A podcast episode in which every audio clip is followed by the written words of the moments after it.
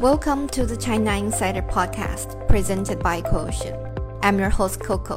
Today, I'm here to talk about J&T Express, hereinafter referred as J&T, a global logistics service provider. How did this company achieve such rapid growth, and what challenges does it face?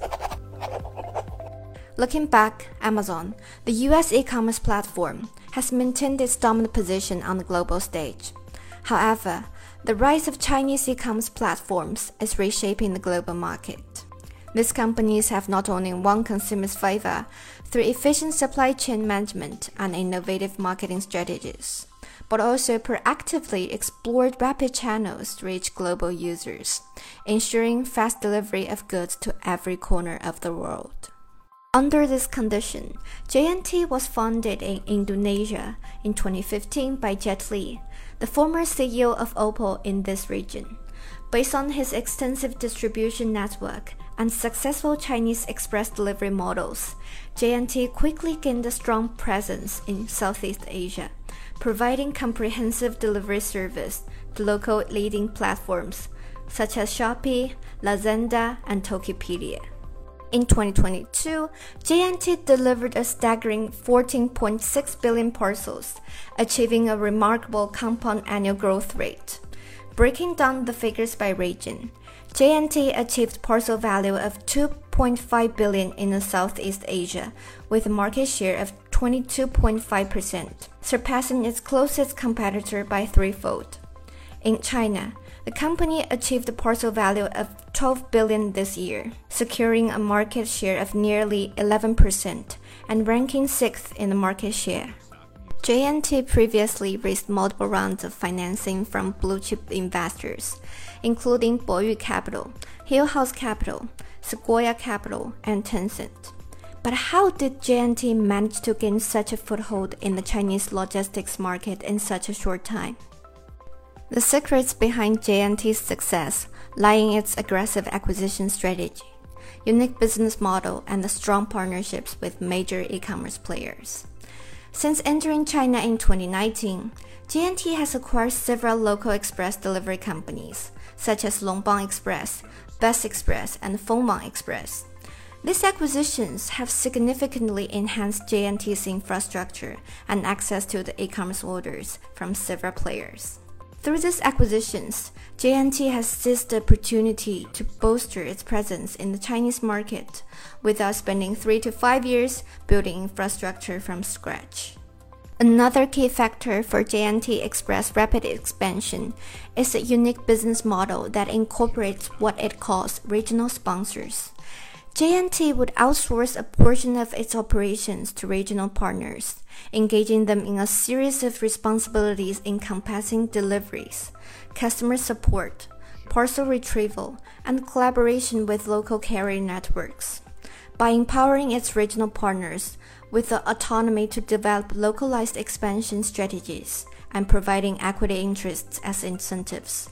J&T has effectively streamlined its capital expenditures while swiftly gaining market presence. J&T has secured partnerships with major e-commerce players such as Alibaba and Pinduoduo. From 2020 to 2022, the company's top 5 customers accounted for a significant portion of revenue shares. It is worth mentioning that Pinduoduo has made a substantial contribution to J&T's financial performance. The connection between Pinduoduo and J&T can be traced back to the founder of BBK, Duan Yongping, who is also the mentor of Pinduoduo's founder Colin Huang, Jet Li, and Oppo CEO Chen Mingyong. It is safe to say that J&T is a company carrying BBK's DNA.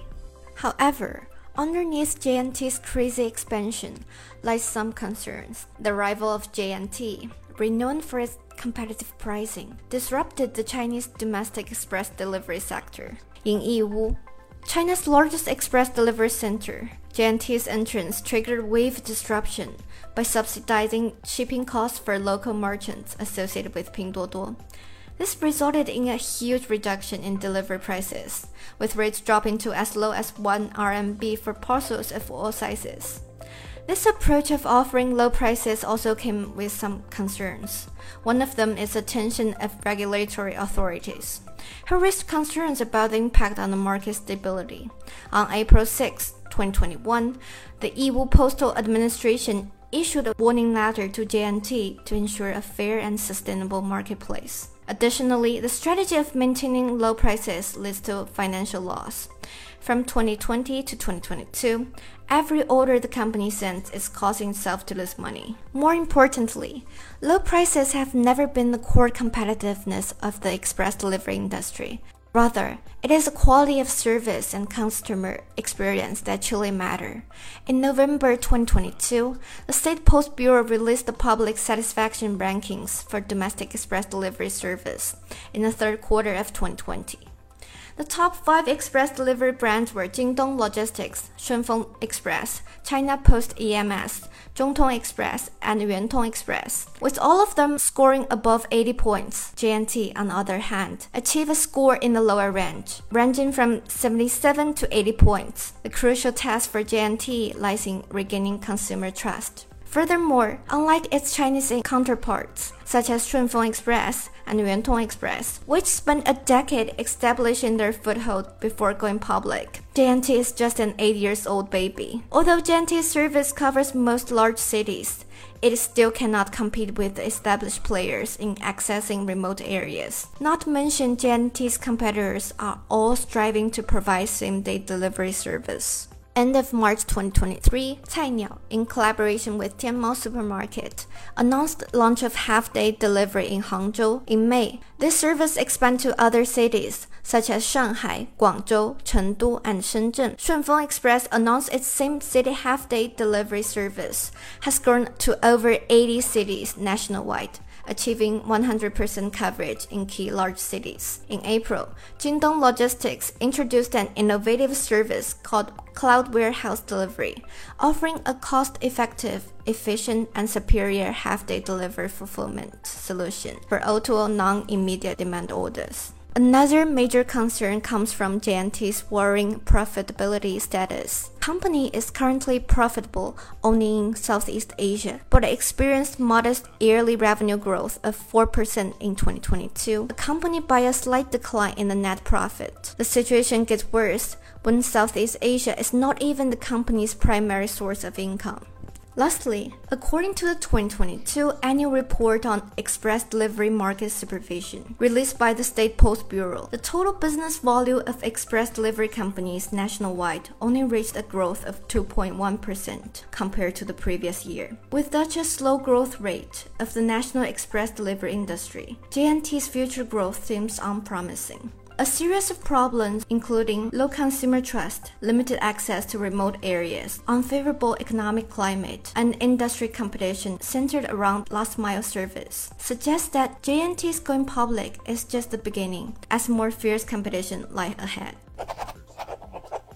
As mentioned above, J&T has willingly foregone immediate profitability within the Chinese market in exchange for more market share. Such lavish spending relied on its substantial fundraising. The contraction of profit margins within its Southeast Asia operations coped with uncertainties surrounding J&T's capacity to sustain competitive pricing battles in China and other international markets has forged a sense of urgency for the company to pursue a public offering, aiming to secure additional capital. The prior IPO of Jingdong Logistics encompassed a three month journey from application to listing. Although J&T currently has better financial figures compared to Jingdong Logistics during its IPO phase, the certainty of successful listing remains uncertain. Compounded by mounting uncertainties surrounding profitability and diminishing liquidity within the Hong Kong stock market, the question lingers lingers as whether the IPO will yield adequate capital for J&T. Looking ahead, question lies in whether J&T can find a sustainable model that balances affordability and long-term profitability.